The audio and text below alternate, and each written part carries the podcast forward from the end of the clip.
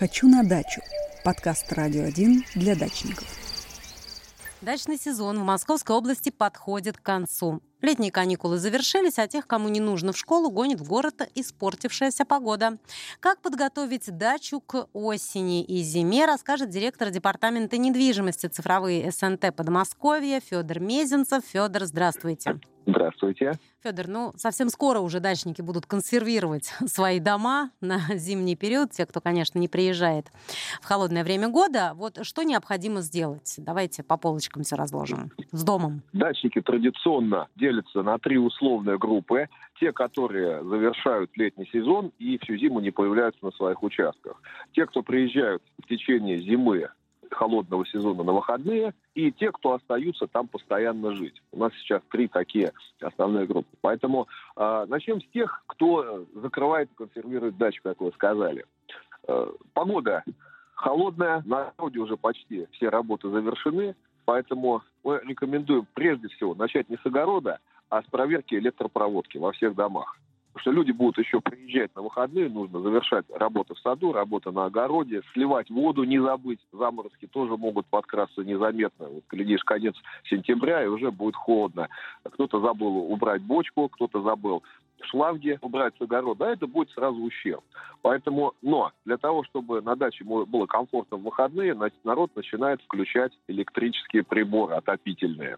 Важно, чтобы проводка выдержала. Лето было жаркое, были ветра, были дожди, э, проводка должна быть в нормальном состоянии. Потому что именно весна и осень – это самые такие пожароопасные э, сезоны на дачных товариществах несмотря на то, что вроде бы э, летом жарят шашлыки большое количество. Первое, проверяем проводку. Второе, те, кто собираются консервировать дачу на всю зиму, надо посмотреть исправность всех замков и запирающих устройств. Подготовиться, смазать смазкой, посмотреть надежность э, крепления ворот, петель, подумать, э, каким образом будет обеспечена охрана.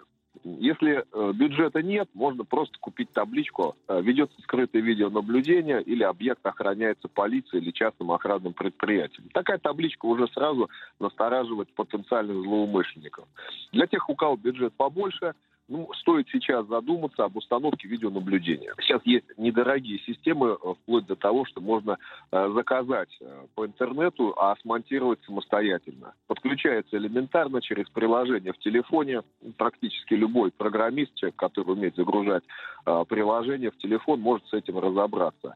И таким образом стоит реальная видеокамера, когда можно онлайн, сидя на работе или в городе, посмотреть, что у тебя делается на территории. Вот. Ну и, конечно, конечно, тем дачникам, кто собирается зимовать, кто хочет приезжать в течение выходных, э, в течение сезона, позаботиться об отоплении дома. Дрова еще не поздно купить, можно их заготовить и на своем огороде, если есть порубочные остатки, их можно не просто сжечь в костре, что не рекомендуется, а можно остатки деревьев с огорода, с участка э, положить, чтобы они успели высохнуть, еще есть время, или купить готовые дрова, тем, у кого есть печки. Резервный источник отопления должен быть. А, Федор, а вот от таких проблем, как пожары, например, тоже ведь есть какие-то наверняка специальные системы? Ну, какие системы? Во-первых, тоже всем рекомендую купить э, датчик угу. пожар, пожарную сигнализацию. Она подключается автономно к обычной батарейке,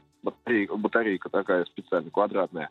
А датчик срабатывает, э, он улавливает дым. Очень помогает, когда бывает что-то на кухне забыли, люди находятся на участке, и там начинается, начинается проблема. Очень многие дома спасли. Датчик стоит около 700 рублей. Поэтому это посильно абсолютно каждому домовладельцу. Ну, конечно, проверить э, дымоходы, проверить э, разделку печи от сгораемых конструкций, чтобы перед печкой тоже обязательно был притопочный лист.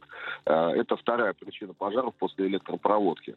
Обязательно. А если тем более печку не топили весь сезон, все лето, то, конечно, нужно посмотреть э, внимательно все соединения. Экономить на этом нельзя. И самая проблемная точка – это прохождение печной трубы через перекрытие э, между первым и вторым этажом или между первым этажом и чердаком. Там особенно нужно быть внимательными. И на самом участке, Федор, что-то тоже нужно сделать, что-то вот убрать, э, такое важное действительно, вот какую-то работу проделать? Ну, сейчас Там, накрыть? подходит сезон обрезки плодовых и ягодных угу. деревьев. Это можно посмотреть справочник садовода-огородника, там все это расписано по лунным циклам. Вот. Теплицы. Самый большой ущерб, который наносится огороду зимой, это э, когда теплица падает под толще снега. Внимательно посмотреть. Если теплица разборная, уже пора ее убирать. Все, там уже все, что могло, выросло. Если теплица стационарная, то еще раз посмотреть, насколько прочна конструкция. И вполне возможно, как делают многие дачники, придется зимой приезжать и убирать снег, чтобы теплица осталась в сохранности. Убрать с огорода все стройматериалы, посмотреть, где что э, забыто в течение лета. И сейчас самое время э, сделать э, крайний в этом сезоне покос травы, чтобы участок э, уходил на зиму э, культурным обработанным. Как раз когда хозяин начинает косить траву, если не успели в течение сезона вовремя это делать, то находится очень много вещей, которые считались потерянными. И плюс это возможность э, начать весну с минимальной, минимальными рисками для пожара. Когда травы сухой на огороде нет, на участке все выкошено, то и опасность возгорания весной, когда будет все э, сухое, тоже минимальна. Спасибо, Федор. О том, как подготовить дачу к осени и зиме, рассказал директор департамента недвижимости цифровые СНТ Подмосковья Федор Мезенцев.